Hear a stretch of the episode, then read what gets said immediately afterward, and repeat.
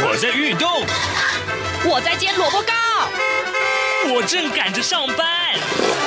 哦，我要赶着去上课啦！这个时候，我们都在听夏志平制作主持的《早安台湾》。早安台湾带给你最热门的时事访谈，最感动的人物专访，最直接的民意表达。对，让我们一起收听《早安台湾》。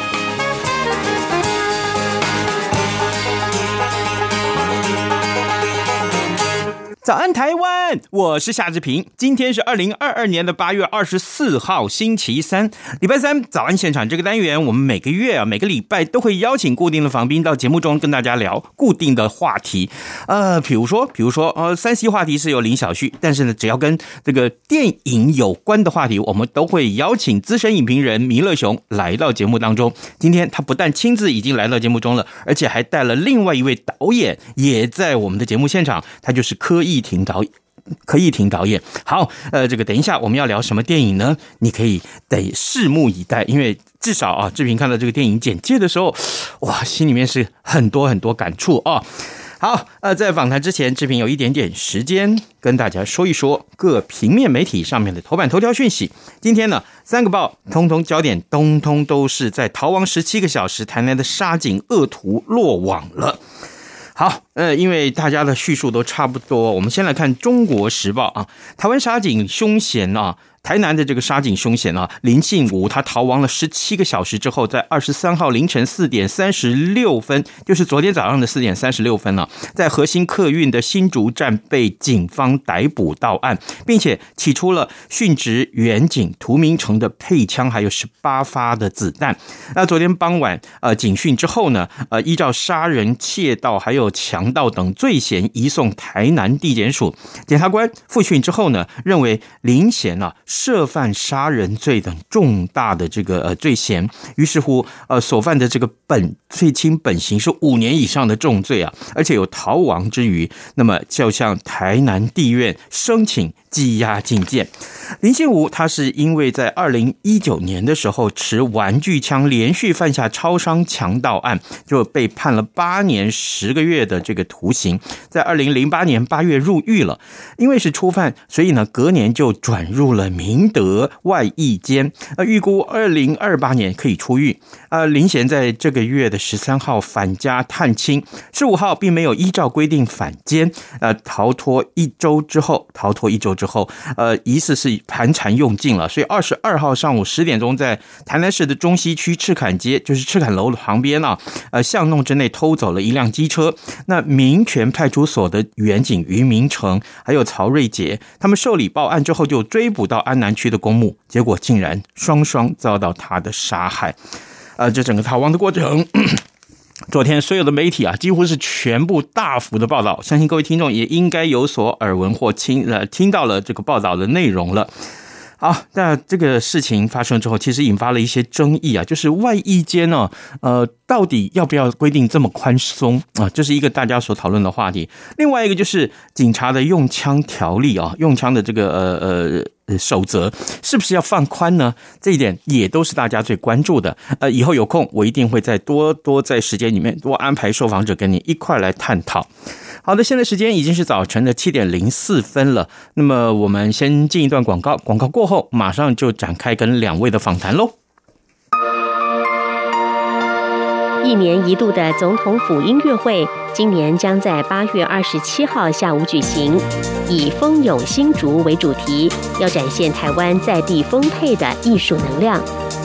中央广播电台今年也将在当天进行全程联播，透过央广网站影音直播以及中短波的频率，您可以及时收看或是收听总统府音乐会的精彩内容。八月二十七号星期六下午两点三十分到三点四十五分，欢迎您锁定央广网站 triple w 点 r t i 点 o r g 点 t w，以及央广的四个中短波频率：中波一五五七千赫，短波九四二五千赫，一一九二五千赫，一二零二零千赫，一起透过总统府音乐会体验音乐带来的疗愈力量。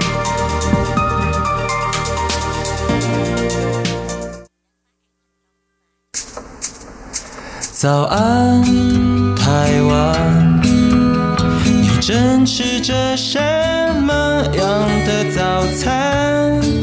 吐司加火腿蛋，咬一口，然后收听中央广播电台。早安现场。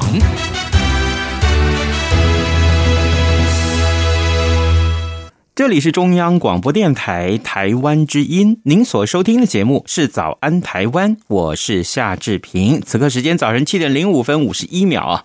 来，我们今天有两位的贵宾来到节目的现场，一位是资深影评人弥勒熊熊哥，早安。呃，全国听友大家早，夏志平早，是谢谢。另外一位是导演柯易庭，柯导早安。哎，早安，夏志平早，还有是这个熊哥早，是谢谢谢谢。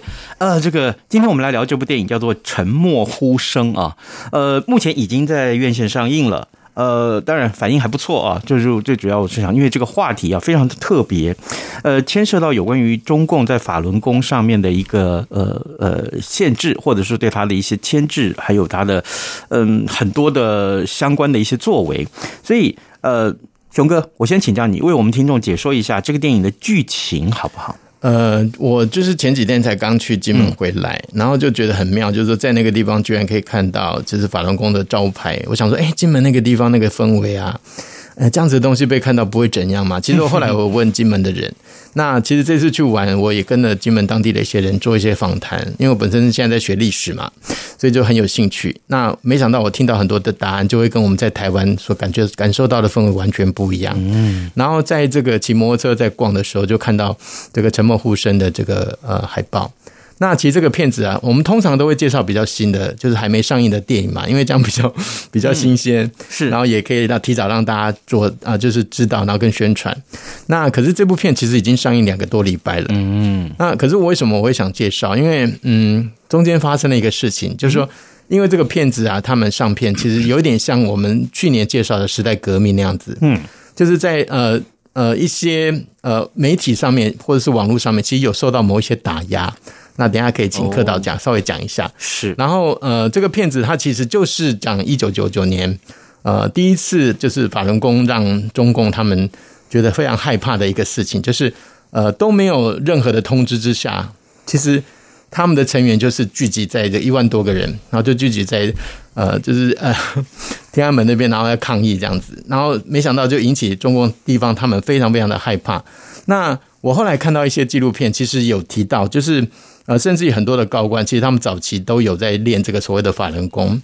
那早期的时候，其实我也很害怕法轮功，就是我我我听到的都是很多负面的。那尤其是你可以看到他们就是在，比如说一零一啊，我在很多地方 都可以看到这些人，对对，到处其实到处都有。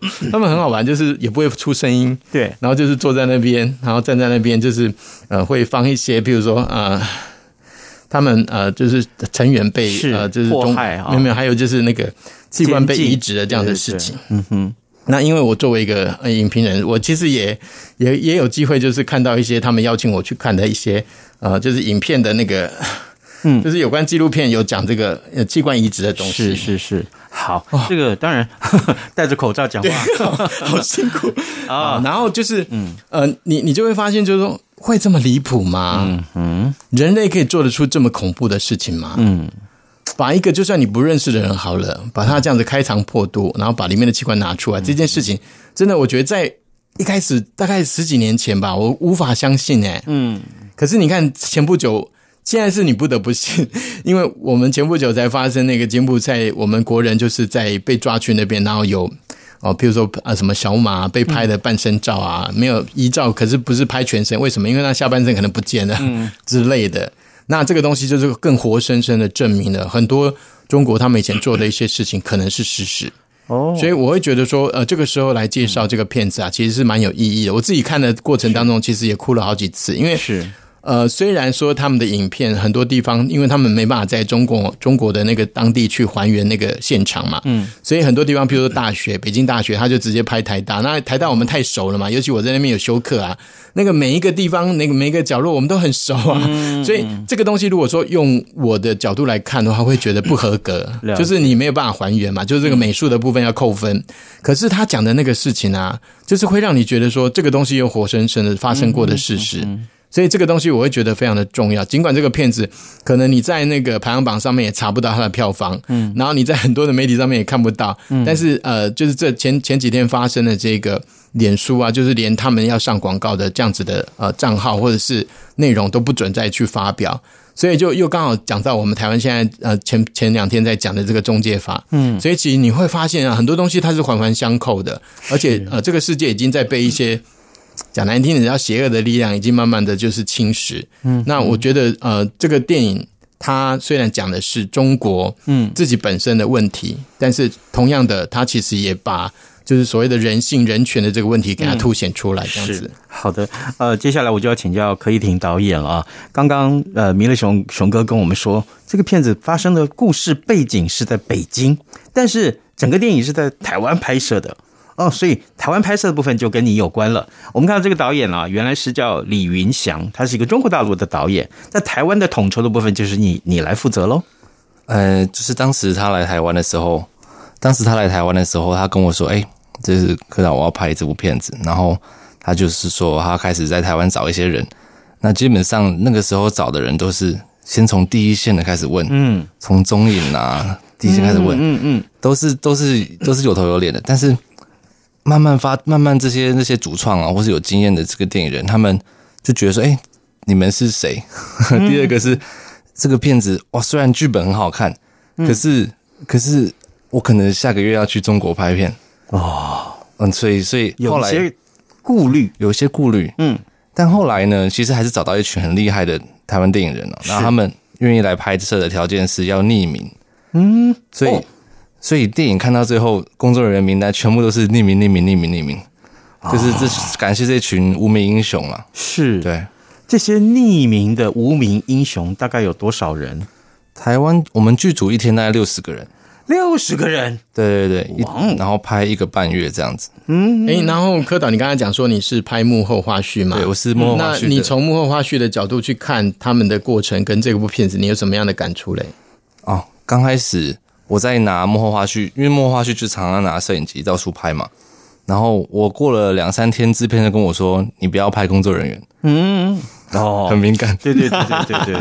对，怕曝光，然后 然后常常被美术瞪，嗯，常常被这个工作人员瞪，嗯嗯，然后就哦，好好，我就大概知道说，其实大家都是心里有一个底，是。大家来拍这部片都懂得保护自己啊，嗯，对，好，必须要保护自己。为什么？其实是有一些无奈啊，无奈，因为可能这些呃工作同仁，他们接下来还要去北京工作，去中国大陆工作，是。那万一被认出来，其实不太好。这其实这也是一种啊无奈。对，两岸关系走走到今天哦，这真的是一种无奈啊。那那那个导演可以请教你，就是说你自己看了这个片子以后，你的感触是什么？嗯。哦，我第一次我看完，其其实台湾台湾版的正片是我稍微修改的，嗯，那我当时看完的时候是很感动，就是，是哇，因为当时来这部片的时候，这个剧本啊，还有说他的这个呃要找工作人员，其实台湾电影圈不大，其实台湾电影圈全部都知道这部片，包括我身边的演员都知道说，哎、嗯欸，有这个片子要，然后都想去试镜看看，嗯、对，然后因为看到那么多困难一直发生，嗯、最后。包括现场啊，然后最后居然拍出来上映。嗯，我觉得这本身的精神就很符合电影中那个男主角，他很 很坚持自己的的这个理想，然后就是不管任何的迫害，他都会坚持下去，让这个事情就是曝光。而而且，呃，这个片子也可以讲说是第一次把就是真正法轮功在。中国当地发生的这个算是历史事件啊，第一次把它拍出来嘛，对不对？嗯嗯。我印象当中好像其他的是，也许是纪录片或者有提到，但是这么完整用剧情片的方式，好像是第一部，对不对？对，而且说导演就是他用很商业片的手法，嗯，绝无冷场，他就是用有点像是有点政治惊悚片。可是又有一点谍报片的元素。我看到里面那个王志强，我真的很想揍他这样。就里面那个男主角，他演对对，他就演一个就是有点也不是欺上瞒下，但是他就等于是是为达目的不择手段的方式啦，就是在演说一个一个中共的高干，然后怎么样的呃去迎合上面，然后怎么样去破坏下面的人，然后里面甚至有找了两个那个很 muscle 的那个猛男啊，就是裸着上半身在虐待那个。犯人这样，我都觉得 就稍微有点爆笑，但是又又觉得好恐怖。就是如果这个事情发生在我身上，我觉得我一定会受不了。是，呃，刚刚两位有提到，就是有关于这个片子上映之后，脸书啊的广告好像不能下，这个事情就有点意思了啊。为什么不能下脸书的广告呢？哇，这个其实之前时代革命有遇到同样的情况，嗯嗯，就是不知道为什么脸书后台有一些奇奇怪的势力，嗯，就是渗透，就是说审查吧。对，那个时候一只要你发文打时代革命，你的触及率会降很低。哦，所以现在打沉默呼声也是一样的状况。所以那个时候大家推荐时代革命都故意不打片名。啊，对，那现在沉默呼声其实上礼拜开始，嗯，有这种情况是，哎，怎么审查都一直不过，嗯，对啊，这个也是，就是你们愿意下广告的预算，但是我们其实一直都有在下，嗯，对，然后就是在上映第二周开始，嗯，对啊，遇到这样的问题，那这样会影响到票房啊。对啊，所以就是谢谢熊哥啊，嗯，谢谢主持人。那那你你觉得就是你可以讲一下说你为什么要推荐这部片子的理由吗？是给大家就是多一个力量去看这样子。嗯，好，其实其实这部片呢是加拿大跟台湾电影团队合制的。嗯，那这个加拿大摄影其实他很厉害，因为加拿大他他其实这种这个摄影师他可能不像台湾，他可能一一年要拍二十部长片。嗯，所以他在这部片在影像上的呈现其实非常的专业。对，然后再来是说，这部片其实本身是一个好看的电影。嗯，他从第一幕开始，你去看它，就会一直看到最后。嗯，然后虽然说这是在台湾拍摄，但是有些地方不免会出戏。嗯，但是看完会觉得，哎，如果。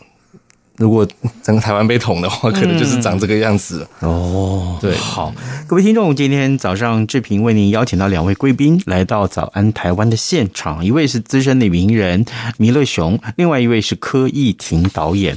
那我呃两位来宾呢，当然今天介绍的是电影《沉默呼声》啊。这部片子的背景故事其实就是讲一九九九年的夏天，有两对清华大学的学生情侣，他们无忧无虑的生活啊，在一夜之间被中共的一道禁令给打破了。这故事背景讲的是有关于法轮功，当然法轮功遭受到中共的禁制哦，还有这个相关的情况，这大家都已经知道，有所耳闻。但这个片子呢，剧本很精彩，于是乎呢，在中国大陆不可能拍摄，然后就移到了台湾来拍摄。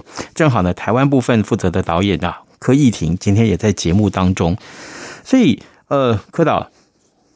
可不可以请教你？就是说，其实这个故事很多啊，啊，这样的故事真的很多。天安门也好啊，这个呃法轮功也好，可是好像真正这样子的片子，呃，拍成纪录片或拍成剧情片，好像比较少，对不对？这个题材为什么？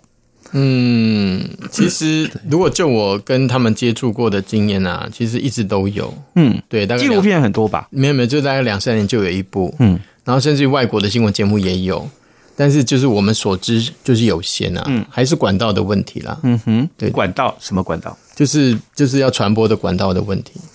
那像这样子做商业的放映应该是第一次吧？嗯，对，像这样子，嗯。有这样的格局算第一次，像之前那个马丁斯科西斯有拍过那个讲新疆的，嗯，那个叫什么？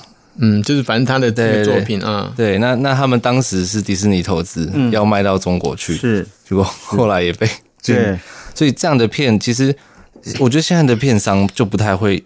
拍这样的题材，没有，我觉得就是大家会害怕，就是因为政治的关系，如果他的商业利益受到伤害的时候，他当然就会不愿意啊，这是一定的啊。对对对对对。可是可是，我们需要有更多有良心的片商，或是有良知的电影人，愿意拍摄这样的作品。我自己看完，其实有蛮挣扎，就是说到底要不要推荐这部片子的原因，是因为他，因为我本身是佛教徒，而且我也出家过，然后学佛已经三十几年了。但是啊，就是这个法轮功，我一直不了解，就是说到底生产人是什么？那电影里面也也有重复的讲。然后就是因为以前一开始的时候，我接触到的就是这个创始人，他看起来就是很像从那个佛法里面就截取了某一些，他觉得他自己觉得很好的东西，然后就加以改改良改善。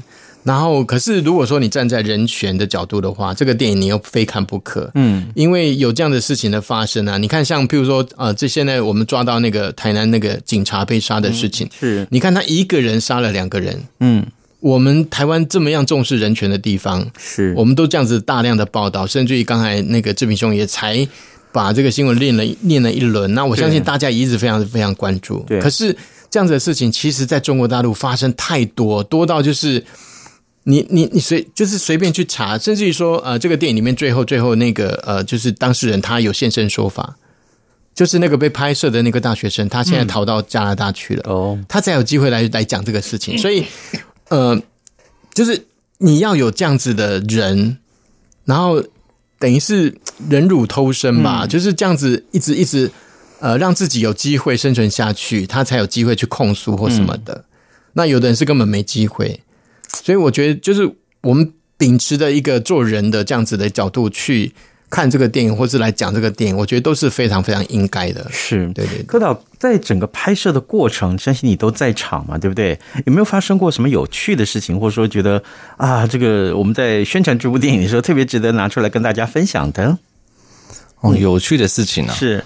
诶，其实当时有一个蛮有趣的事情，是我们那时候在一零一附近拍这个呃。我们的男主角挂挂横幅，然后要要讲真相的这个这个过程。嗯、然后当时呢，我们就有两台警车，是中共的警车，我们就是哈，是道具车嘛。是是，那就真的有不少民众就是打电话报警，说哎，怎么会有中共的警车 警车出现在台湾呼啸而过？这样子就是吓死了，这样。啊、对对对，是对，就到。这其实台湾的民众还是警觉性还是很高啦。嗯嗯嗯，所以后来嘞，后来就是啊，就是给警察局添很多麻烦。来就对，对对对，哦、有因为其实我们有申请啦，哦，只是他们一直接到电话，哎，怎么会有这种？如果是我那那个场记，可能现场没有安排太多人在那边维护这样子。没有，如果是我的话，作为一个新闻的呃机构的从业人，对 我的敏感度会真的马上就立刻拍下来，不但拍下来，我立刻上传，然后赶快报警。没有，我我我觉得就是说，现在大家也因为就是呃这这两年疫情的关系，然后很多的消息啊，我们也是透过像法轮功相关的机构啊，我们才有办法接受到那些讯息。那譬如说大像大唐人啊，或者是呃神韵啊这样子的的团体，其实他们都在散播的东西，其实都是非常的正确的。那虽然我们可能基于就是我们国别的不同，我们可能对他会有点误解或者是不了解，但是我觉得如果平心静气的去看这些东西的话，我们应该可以，就是从里面还是找得到那种共通点。我觉得这个是呃很重要的事情。我我看了预告片里面了，就是这个片子的演的部分，演员的部分的表现非常素质非常的整齐哦。对，你有什么看法？嗯，哦，这个我觉得志强哥他揣摩中共官员是真的是很很深刻。嗯，因为志强哥自己待过这个特种部队哦，对，他知道说一个国家里面的秘密组织可能会有什么样的。的思维方式，嗯，所以他当时在进入这个角色的时候，我那时候在访谈他，他就跟我说，他每进入王书记这个角色，越越深，他就越觉得心里越孤独。就是说，他讲到快泛泪，就是他觉得在这样的体制生存，你真的要把很多自己人人性的那一面拿掉，但是，但是你你又不得不在这个体制去做做事情，这样子，嗯，进入这个角色越深。越觉得心里孤独，哇，这个是很很深刻的演员的一个心得的分享哦。是，嗯，没有，而且我觉得现在就是说很多的假新闻嘛，或者是假资讯，相当相当的多。然后这样子在讲事实的东西，其实应该至少要并列吧，就是让大家去评判，就是这些东西究竟他要表达的东西是什么。嗯。我觉得这个东西非常非常的重要。就是现在网络的发达。然后造成就是各式各样的讯息这么多，每天你一打开手机、脸书，那为什么这个这个电影它连要上广告的机会都没有？这个就是就是连在呃自由的地方，就是看似自由的网络啊这样子的地方都受到打压，所以可见的这种就是我觉得对于这种言论的控制或是所谓的言论自由，真的也会会一直一直讨论下去。嗯，可是。在讲事实的东西，你是不是应该让他有机会去发生？我想这个是很重要的。至少，哦，我们用电影或者是纪录片啊，或者是其他的方式，甚至于是报道，把事实的真相呈现出来，这是做到的第一步，一定要做的事情。然后，其实我看了这个电影，我就觉得说，我们永远没有办法知道当事人他的身心受损的状态状态。嗯嗯，嗯。但是我们透过影像，我们其实可以感受到。然后这个东西就是。你一定要去接触，你才会才会知道。就像我刚才提到说，呃，这个杀警案呢，你可以想象那个，呃，我们当然会看到很多那个那个记者，就是又开始问一些很奇怪问题。你为什么杀人？就是问一些就很好笑的。但是就是家属家属他自己本身，他们在看到这些画面或者是被访问的时候，他们内心里面受到更大的伤害。所以，就是能够把这些东西揭露出来，把这些阴影拿出来，这个是非常非常难得的事情。嗯。尤其他讲的东西又是事实的话，我觉得是不是应该让更多人知道这样子？嗯嗯，没错。好，各位听众，今天早上志平为您邀请到两位贵宾来到节目当中，一位是资深影评人弥勒雄，另外一位是柯易庭导演。呃，柯导呢，他呃在台湾的呃这个部分，他负责了电影《沉默呼声》啊、呃，这这个电影的这个呃幕后花絮的指导。那么当然，呃，这个电影原本的导演是李云祥，他是。中国大陆人其实也是在海外了啊，那么所以拍摄这个电影其实面临了很多很多的困难。呃，最后我们还有一点点时间啊，呃，熊哥还有柯导，可不可以也跟我们听众说，你一定要来看这部电影的一个最重要的理由是什么呢？是哪一位先？哎，我哦，我可以先。好，对，那其实我们有收到很多观众的回馈，很多就是说。第一个是觉得好看，嗯，第二个是看完看完坐在椅子上，其实久久没有办法平复，嗯，就是觉得哇，我怎么这件事情我怎么不知道？然后再来就是他觉得哇，就是这个主角法轮功的这个男主角他他们只是一群学生，可是去对抗这么大的这个中共的体制，然后他们的勇气，嗯，跟他们的心里那种坚定的意志。然后跟说，在这样的大环境下，每个角色都要做出不同的选择。是，那其实这个冲突本身是很好看的。嗯嗯，对，所以是，我觉得看完再回归看我们现在的台湾社会，或是你的生活，其实都会很大很大的帮助，或是很大的启发。是对，嗯哼，熊哥，你看，譬如说像呃最近那个呃中国的那个经济因为不好嘛，然后很多那个个人户啊的的那个钱都突然不见了，然后他们去抗议。你你现在我们我们现在还看得到，可是就就是一九九九年发生的那个事情，这个东西等到这么久了，已经隔了这么多年后，我们才有第一第一次有办法透过这个戏剧的方式去看到全貌。所以这个东西不重要吗？其实也可以讲说，跟这个我刚才提到这个银行的事情，或是中国现在目前经济的状况，其实它都有一个一个因果连续连锁的事情。是，所以这些东西，我觉得大家去了解。这是一个第一步的事情，嗯哼，所以就是大家敞开心胸去看，嗯，不一样的观点，然后呃，对，就是尽管是中国发生的故事，我觉得都跟我们可能会有关系，这样子，嗯，敞开心胸去看，呃，看一个不一样的观点，也许你从前固定对某些呃这个既定的政权也好，或既定的政治人物也好，政党也好。呃，也许你是有固既定的印象的，但事实上你看到的是真相吗？呃，志平应一定要再一次在这里呼吁啊，不见得你看到的是真相哦，啊，不见得哦。那么这时候你应该有怎样的省思呢？还有就是，当你看到真相的时候，对你的价值观形成挑战的时候，该怎么办呢？该怎么办呢？我相信这些对你来讲都是一个重要的人生课题啊！正好借由今天的这部电影《沉默呼声》，我相信可以给他大家一些省思。我们也非常谢谢呃资深的影评人弥勒熊熊哥，还有柯易庭导演来到节目中，谢谢你们，谢谢，拜，谢谢。好。呃，在节目结束之前，还有一点点时间跟大家来呃说这些新闻了啊，这个当然，沙井案的这个新闻今天还是会持续啊，还是会持续受到大家的关注。那另外还有一个重要的新闻，就是宜兰县的县长林姿妙，他因为涉嫌贪污啊，所以遭到了起诉。那么林姿妙说这是政治追杀，尤其是在啊这个呃要开始竞选啊下一任的这个呃县长之前啊，这是大家所关注的话题。今天也。都放在呃这个呃各平面媒体上面的重要的版面。我们今天节目时间也到了，呃，这边就祝您有愉快的一天，同时也请各位随时上到中央广播电台的各呃这个呃网站上面来看一看我们的新闻，或者是对早安台湾按个赞支持我们，谢谢您，谢谢，拜拜。反正过了十二点，好多一样被丢弃。